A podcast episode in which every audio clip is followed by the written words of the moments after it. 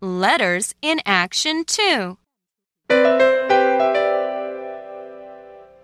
Please slide your finger under the letters and read with me. I, ul, ill. B, ill, bill. J, ill, jill. W, ill, will. I, s, is. H, is, his. I, d, id. H, id, hid.